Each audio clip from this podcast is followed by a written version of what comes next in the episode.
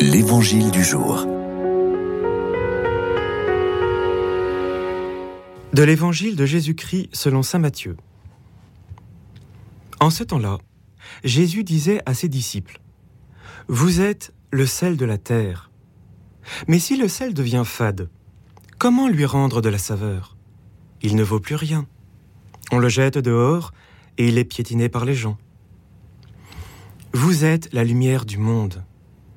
Une ville située sur une montagne ne peut être cachée.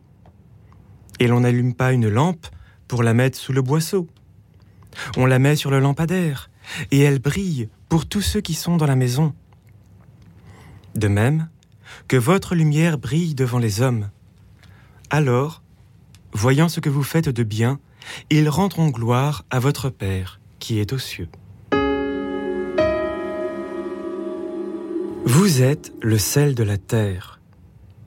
Bien souvent, avec cet évangile, nous avons droit à un commentaire sur la lumière du monde. Voilà pourquoi je me permettrai de passer plus de temps sur cette notion de sel.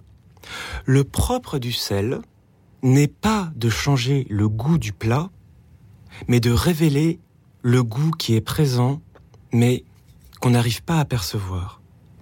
Et vous voyez, cela est pertinent pour notre foi, ce que Jésus apporte dans notre vie et ce que nous sommes appelés à apporter au monde.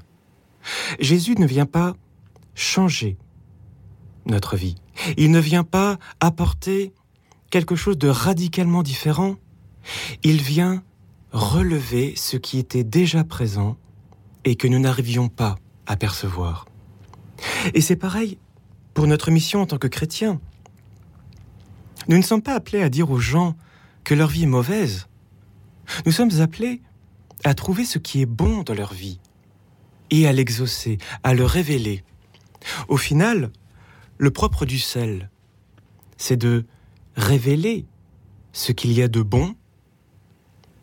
Eh bien, le propre d'un chrétien, c'est de révéler ce qu'il y a de bon dans la vie des autres, de vivre une révélation, une apocalypse comme nous pouvons dire en grec.